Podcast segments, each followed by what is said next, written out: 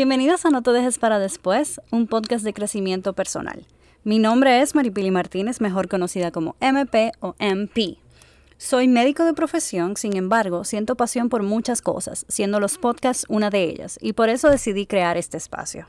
Hoy hablaremos sobre ejercicio, y aparte de mencionar aquellos beneficios que nos provee hacer ejercicios, vamos a hablar de la diferencia que existe entre un régimen tanto de ejercicios y de alimentación para una persona que quiere hacerlos simplemente para llevar un estilo de vida más saludable, a aquellos que quieren subir a tarima y competir como fisiculturistas.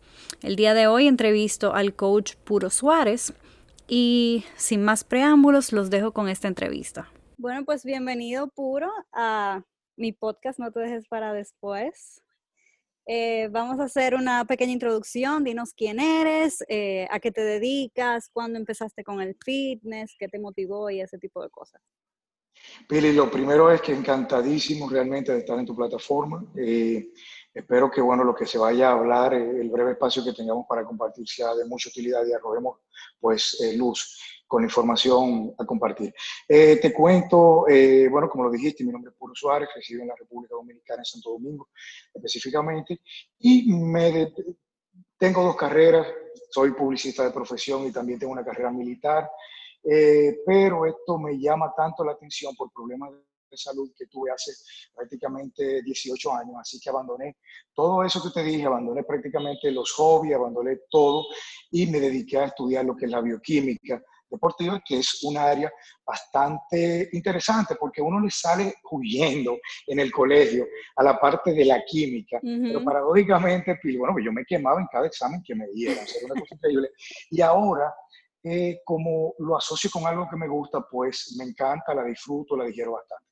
Así que entonces ese camino comenzó a darse, encontré la oportunidad de desarrollarme como preparador de atleta de alto rendimiento, eso se conoce como strength coach, que es una persona, un entrenador que domina varios aspectos de la fuerza, o sea que está capacitado para trabajar con atletas de diferentes, eh, de diferentes deportes, incluyendo deportes que, sobre todo, eh, incluyendo deportes de las ramas olímpicas, como el lanzamiento de la jabalina, el lanzamiento de, de la bala, como el atletismo per se, en todas sus dimensiones. Eh, entonces, básicamente es eso, aglomeramos en conjunto el trabajo que se hace en el ejercicio y en las recomendaciones y sugerencias, eh, pero no sin el ingrediente, porque es necesario, de contemplar lo que come la persona, el atleta, eh, porque básicamente es eh, la parte más esencial, es el combustible y todo el mundo es muy diferente, así que esto se tiene que abordar prácticamente con, el mismo, con la misma ideología. Sí, de forma personalizada. Correctamente. Yo hoy eh, lo que quiero hablar es sobre el ejercicio, por eso te invito. Eh, creo que no pude haber tenido mejor invitado. Ay, pero muchas gracias. Wow, esto, con piropo incluido, ¿eh? y quiero hablar de, los beneficios, tanto físicos como mentales, que, que nos provee entonces el ejercicio. Correctamente, gracias, Pili. Eh, mira, te lo, voy a, te lo voy a comenzar a decir de una forma eh, muy mía, muy propia. Eh, fíjate que para, es tan importante y algo que como reza precisamente tu, tu, canal digital no se puede dejar para después, porque ¿por qué no podemos dejar para después el ejercicio? Aparte de que siempre hemos oído, y es verdad, que nunca es tarde para comenzar, pero los beneficios en cuanto al ejercicio en el cuerpo humano, en el organismo humano, son multifactoriales y también son acumulativos. O sea, tú, Pili, que te conozco ya hace muchos años, que tienes una vida eh, físicamente muy activa, tienes un perfil atlético X, si dejas de hacer ejercicio, pues te hace falta. Si dejas más tiempo de hacer ejercicio, pues entonces te sientes mal y comienzas a enfermar, propio de que tu cuerpo está acostumbrado a la actividad física. Pues desde tiempos de la era paleolítica, que es una era antes del neolítico, o sea, cuando el hombre era, cazador-recolector y no tenía acceso a la agricultura, pues ya los científicos hoy en día determinaron algo, una condición muy particular sobre el ejercicio.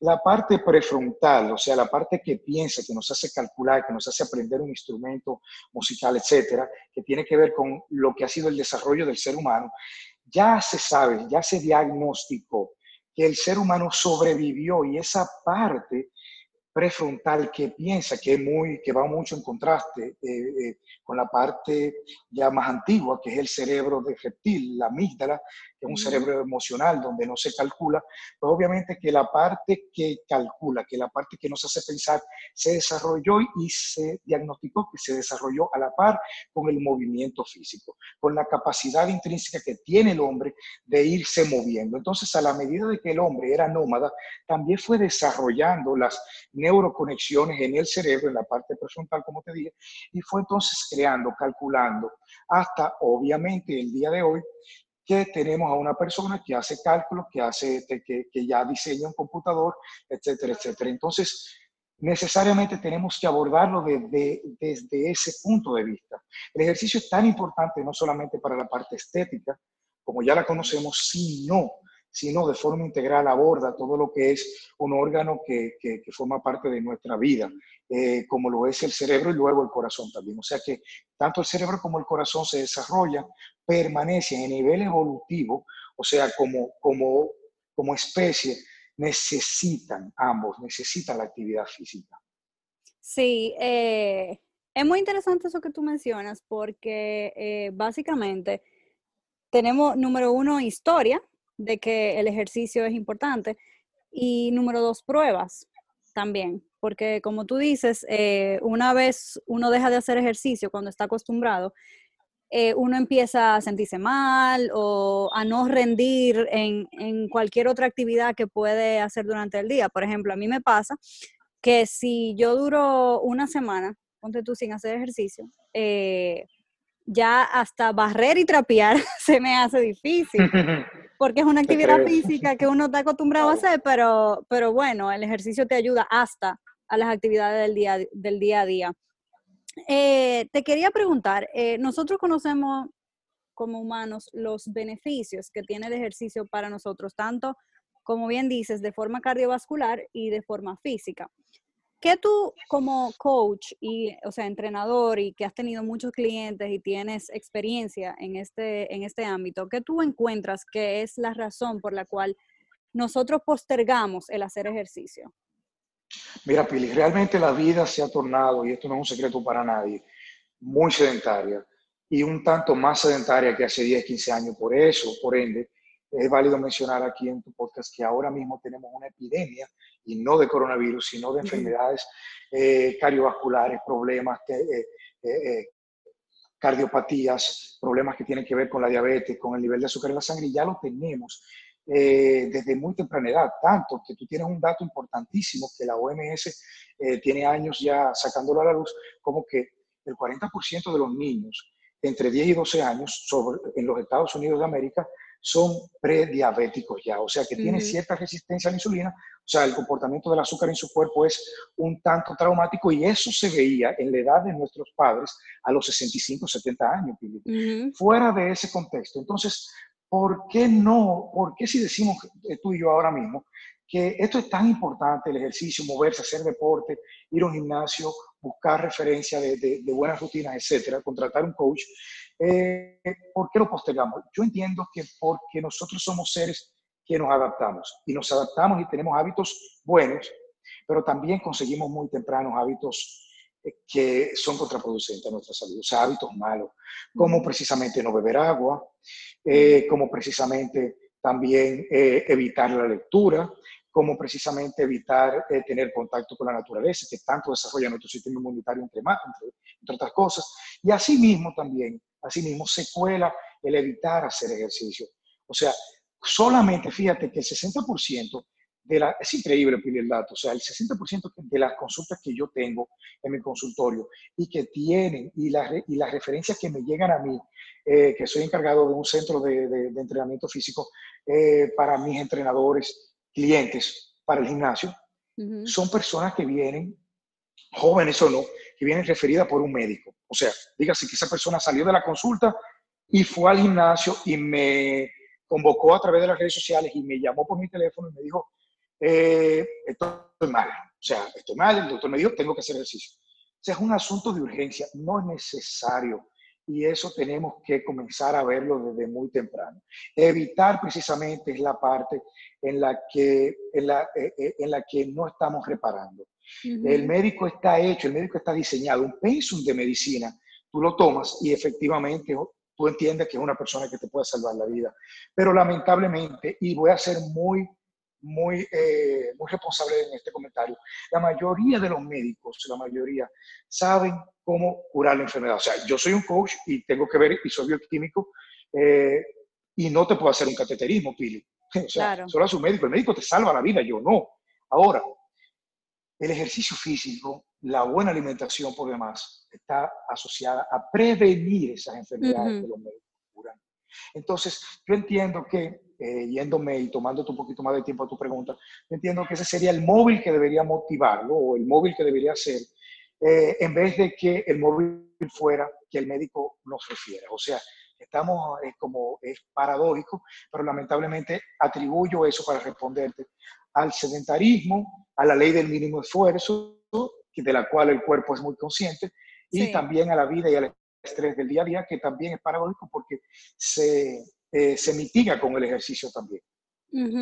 Eh, eso que tú mencionas eh, es muy interesante porque es, cierto que uno espera tener problemas para entonces resolverlo, en, en, vez de prevenir el problema y, y actuar antes de que suceda. O sea, completamente. Nos evitaríamos, o sea, hay factores que, vamos a decir, factores genéticos que te pueden predisponer a ti a una enfermedad en particular. Pero si podemos ayudar a esos factores genéticos a aplazarlos, como que, ok, si mi, mi, papá es diabético, yo tengo probabilidades de ser diabético, entonces déjame yo ayudar a la diabetes para que en vez de darme a los 20 años, entonces me dé a los 40, vamos a decirlo de esa forma. Exactamente. Eh, eso, por eso encuentro ese punto súper eh, interesante e importante recalcarlo. ¿Cuáles son los errores más comunes que tú encuentras a la hora de, de hacer ejercicio?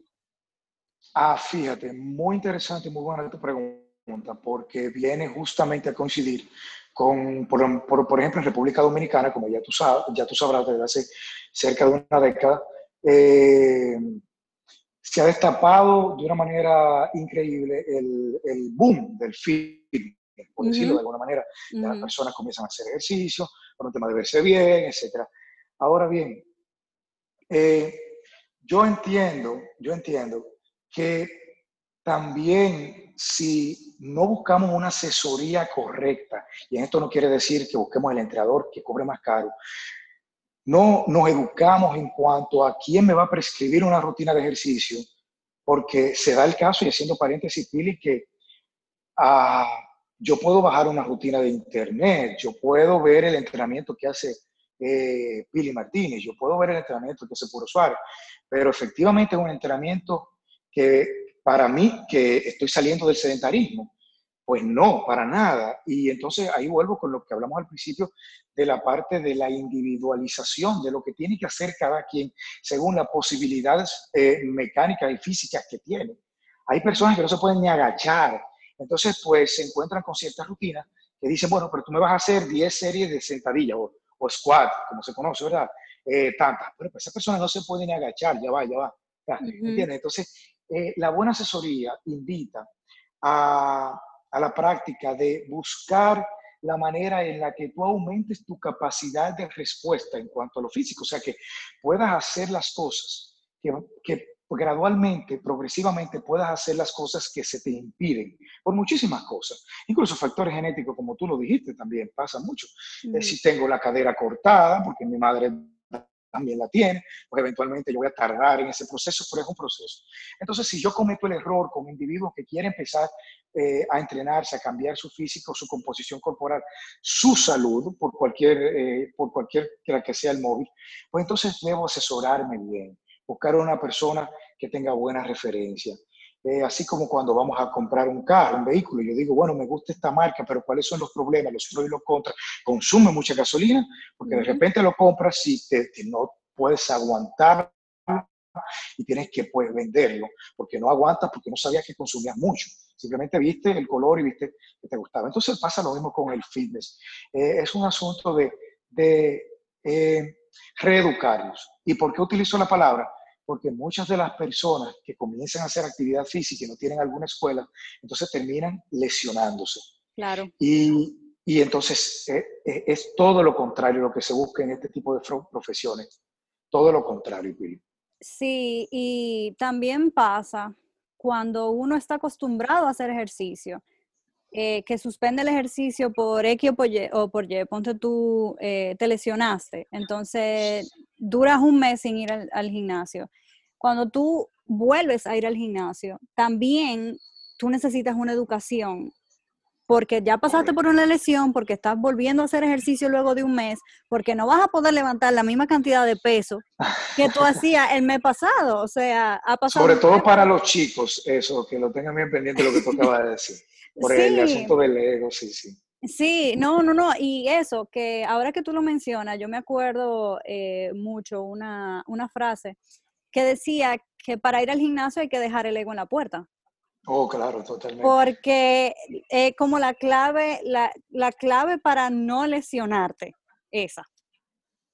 Totalmente. Em, y, y, hay otros factores, y perdona que te interrumpa, hay muchos factores, por eso también incido mucho, en, la, en las asesorías, porque necesariamente tenemos que saber qué cantidad.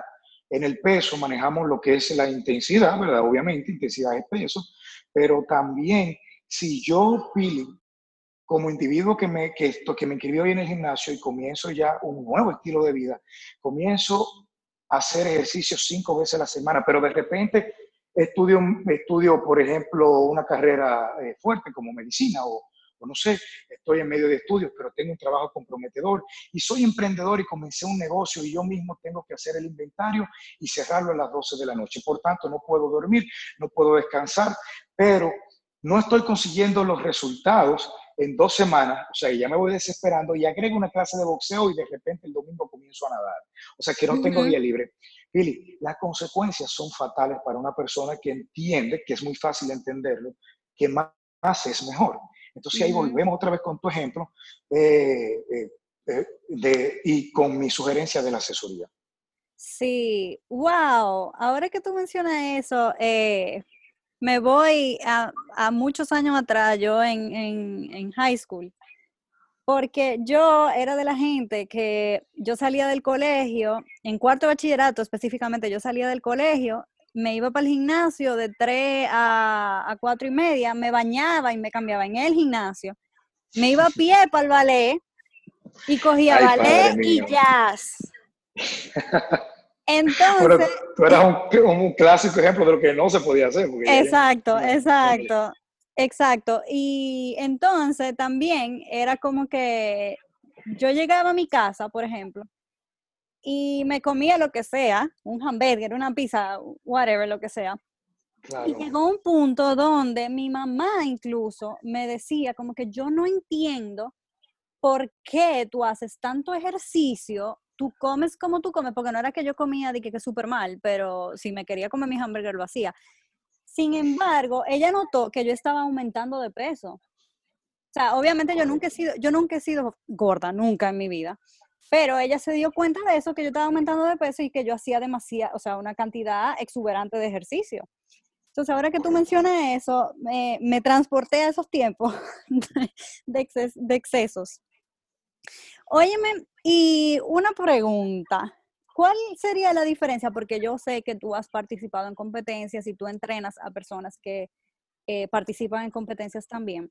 ¿Cuál sería la diferencia entre hacer ejercicio para, eh, para la vida diaria a una persona que no le interesa subirse a tarima y una persona que sí le interesaría entonces subirse a tarima?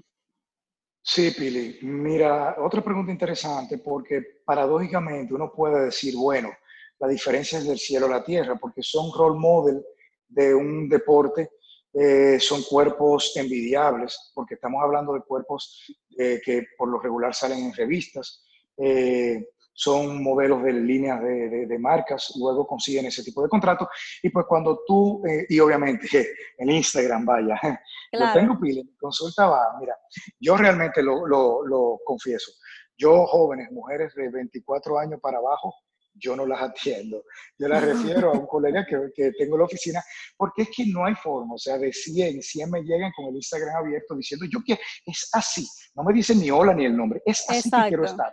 Digo, pero es que tú no eres ni siquiera la hermanita de ella, ni siquiera, eh, mucho menos un clon genético de ella, y, entonces tú quieres exactamente como Maya. Es una locura. Pero bueno, eh, fíjate que para responder a tu pregunta eh, de forma precisa, hay a esa persona, solamente la diferencia sería el compromiso. El compromiso de un atleta ya que se compromete a, a entrenar eh, de cierta forma, a cierto nivel, y de alimentarse de cierta forma y de forma muy recurrente, pues obviamente que es o parece muy imposible para una persona normal que tenga, que tenga compromisos incluso sociales. Ahora bien, somos seres humanos y, tenemos la capacidad de hacer muchas cosas una vez lo coloquemos en nuestro goal, nuestras metas, en nuestra agenda. Y lo que motiva es el compromiso, es esa fecha, de esa competición. Eh, o sea, que lo que digo eh, es que esa persona que tiene, una, que tiene una vida muy normal puede comprometerse a llevar su cuerpo a, ese umbral donde eh, puedes subirte a una tarima de competición de fitness y pues que te vaya incluso bien. ¿Cómo y cuál es la clave? Simple y sencillamente haciendo sacrificios. Si estás dispuesto, si la meta es qué tanto lo quiero, si lo quiero bastante, me comprometo entonces lo suficiente para hacer de lado una vida social.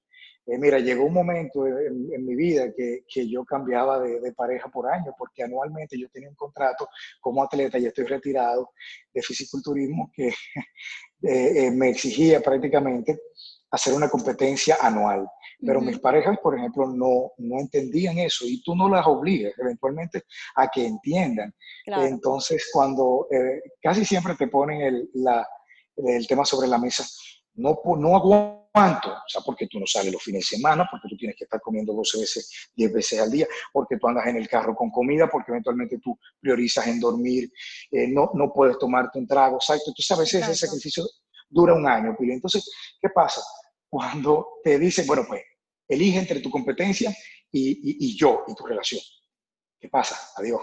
o sea, bye bye, porque tú tienes un compromiso, tú asumes un compromiso del primer momento en que tú te comprometiste con el coach, con el asesor y haces exactamente todo todo lo que tienes que hacer para ese fin. No, y te hiciste un compromiso a ti mismo. Entonces, Completamente. Un intended, tú no te vas a dejar para después porque tu pareja no está entendiendo el sacrificio que tú estás haciendo ahora. Totalmente. Y Pili, mira, hay un, hay un componente psicológico muy importante que, voy a usar lo que me acabas de decir para definirlo. O sea, tú sabes lo malo y, lo, feo que uno se siente eh, cuando realmente tú asumes ese compromiso y lo dejas por la mitad.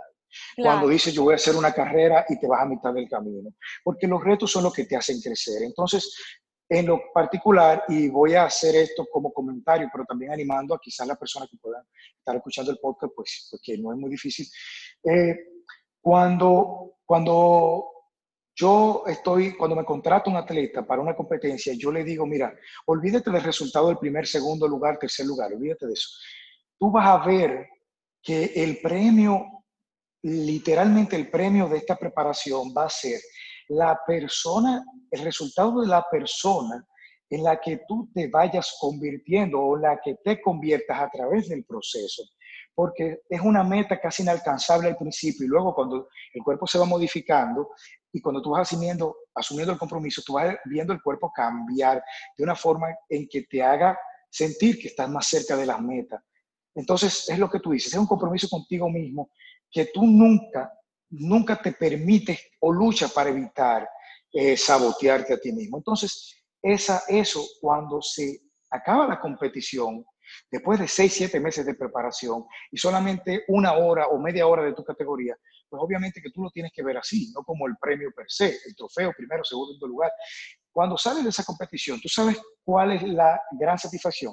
El atleta me dice, coach, tienes razón, yo veo ahora mismo que puedo hacer muchas cosas fuera del ambiente del fisiculturismo, fuera del ambiente del fitness, porque me reté en un solo segmento de mi vida y obviamente que puedo hacerlo en otros segmentos y en otros aspectos de mi vida. Y eso para mí no tiene ningún precio. Pero hay que vivirlo, hay que vivirlo. Claro, porque tú haces, número uno, tú haces un compromiso. Número dos, tú llevas el compromiso. Y a medida que el tiempo va pasando, que tú vas cumpliendo con los sacrificios, cumpliendo contigo mismo, tú dices, conchale, pero físicamente yo puedo lograr tal cosa, pero mentalmente, luego de yo cumplir con todos los sacrificios que esto amerita, que si levantarme temprano porque es en el único momento que yo tengo que, que puedo hacer ejercicio porque el trabajo no me permite otra hora para entrenar.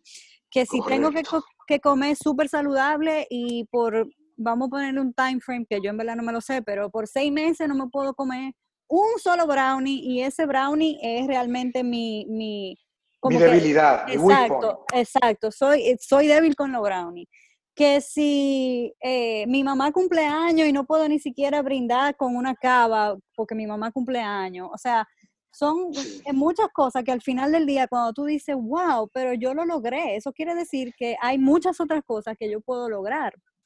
Totalmente. Fíjate que eso que estás diciendo, Pili, parece muy... Ah, pero esos son los sacrificios que esta gente está diciendo que tengo que... No, es muy, muy difícil verlo, oírlo, escucharlo de nosotros, que sentirlo en el momento. Fíjate, yo claro compitiendo porque tenía un contrato con una marca. Y, te digo que no poder ir al cumpleaños de mis hermanas, que tengo tres hermanas hembras, no poder ir al cumpleaños de mis padres, no poder disfrutar de una torta, no poder estar con mis amigos, eso fue mucho tiempo. Y cuando se presenta la oportunidad, como tú dices, ese craving de tú comerte algo que te apetece esa pizza, ese, cada cual tendrá su temor. Claro. óyeme, óyeme, ese, eh, ahí en ese momento parece, es un, es un infierno.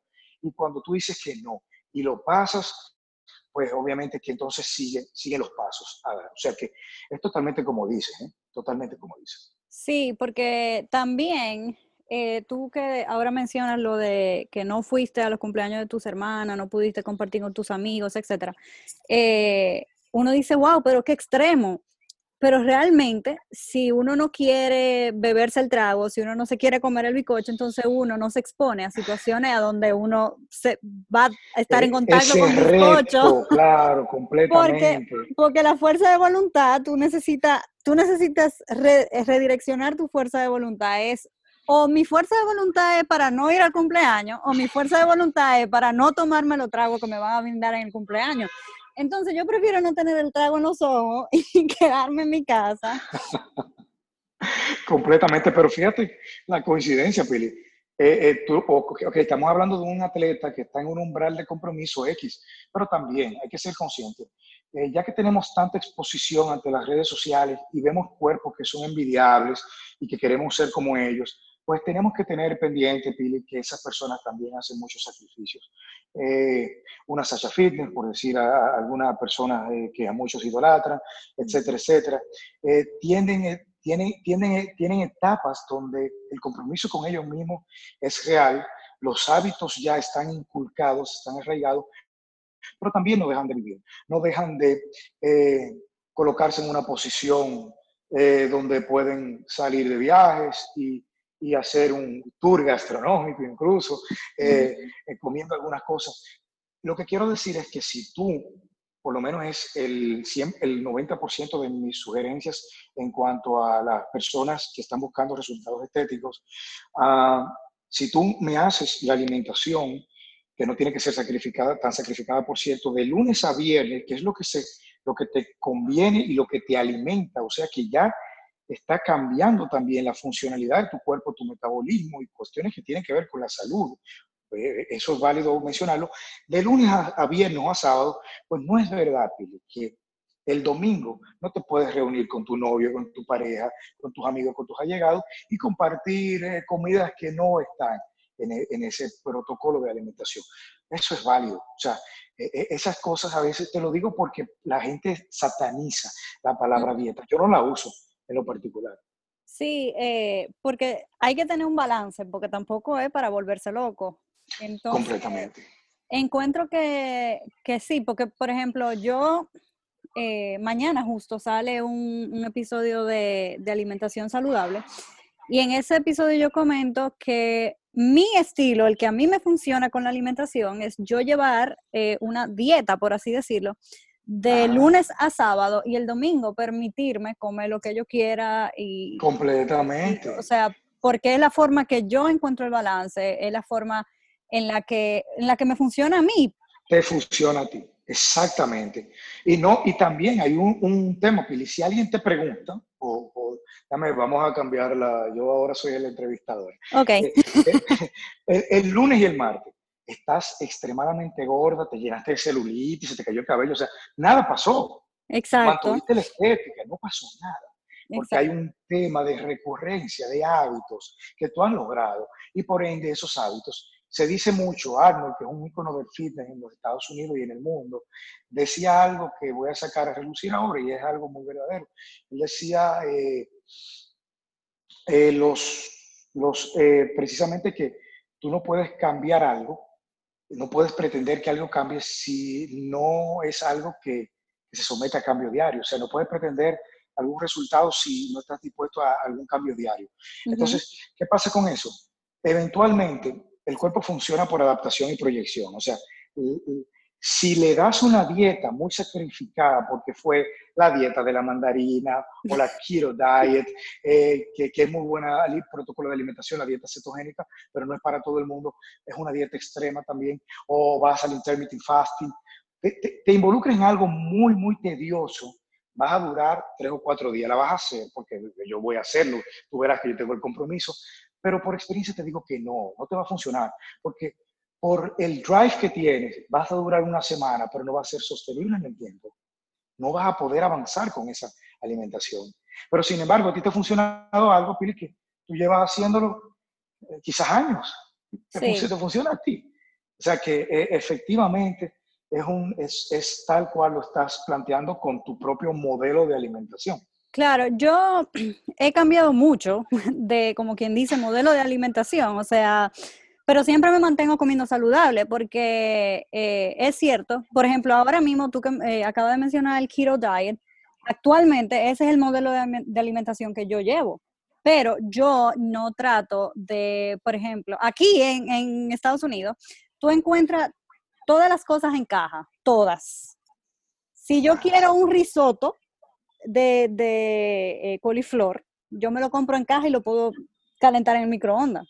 Y ya, asunto resuelto. Yo me mantengo comiendo comidas nutritivas, comidas saludables, cosas que yo sé que me están alimentando, no que me están envenenando. esa es la idea. Y yo entiendo que ese es eh, como que esa es la clave a la hora de tú, de tú seguir un modelo de nutrición. O sea, aparte de seguir un modelo que te que te beneficie a ti que tú puedas llevar a largo plazo, eh, que sea algo que te alimente, que, que, te nutra. Totalmente. Pili, se da el caso, ya que tú lo mencionas, si me permites eh, eh venir con este tema, se da el caso ahora que hay una moda bastante en auge, eh, que es el tema de contar calorías y medir y, y setear los macronutrientes, ¿verdad? que te, lo voy a decir de una manera para que tu, tu, tu audiencia tenga una noción en función a la experiencia. Obviamente he hecho de todo, eh, tengo 17 años en la profesión, puedo decirte, puedo decirte algo eh, que para muchos va a, chocar, va, a chocar bastante, porque es lo que nos han vendido, y lo que nos han vendido necesariamente no tiene que ser lo que funcione o lo correcto. ¿okay? Hay muchas vías quizás para llegar a un destino y a veces tenemos que someternos a la exploración. En un estilo de vida tan comprometido a nivel del estrés, donde ya tenemos por muchas vías estrés emocional, estrés de trabajo, incluso cuando ahorita como lo abordamos, entrenas mucho, pues obviamente es una forma de estrés el ejercicio también, tú le sumas, cuando involucras, en, le sumas más estrés, cuando involucras en la alimentación, el tema de que todo lo que haga tiene que ser sometido a un conteo calórico muy minucioso y exhaustivo. O sea, no está mal tú traquear lo que la caloría, las calorías son una unidad de medida energética. El problema es el siguiente, Billy. Y voy a utilizar algo que tú misma dijiste.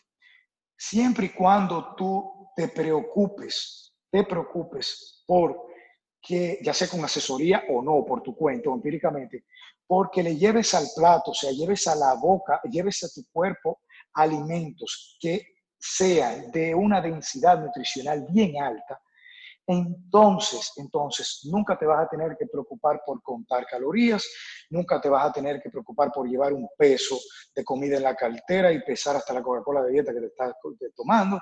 Entonces, vas a evitar esa parte del estrés. La comida se disfruta. Fíjate que contrario a los Estados Unidos, que es la nación más obesa y más enferma del mundo, si tú ves el común denominador del europeo, esa dieta, ese protocolo alimenticio mediterráneo, países bajos del Mediterráneo, Italia incluido, etcétera, la mayor parte de la población no es obesa, salvo raras excepciones, pero no es obesa. ¿Por qué? Fíjate que caminan muchísimo. Sí.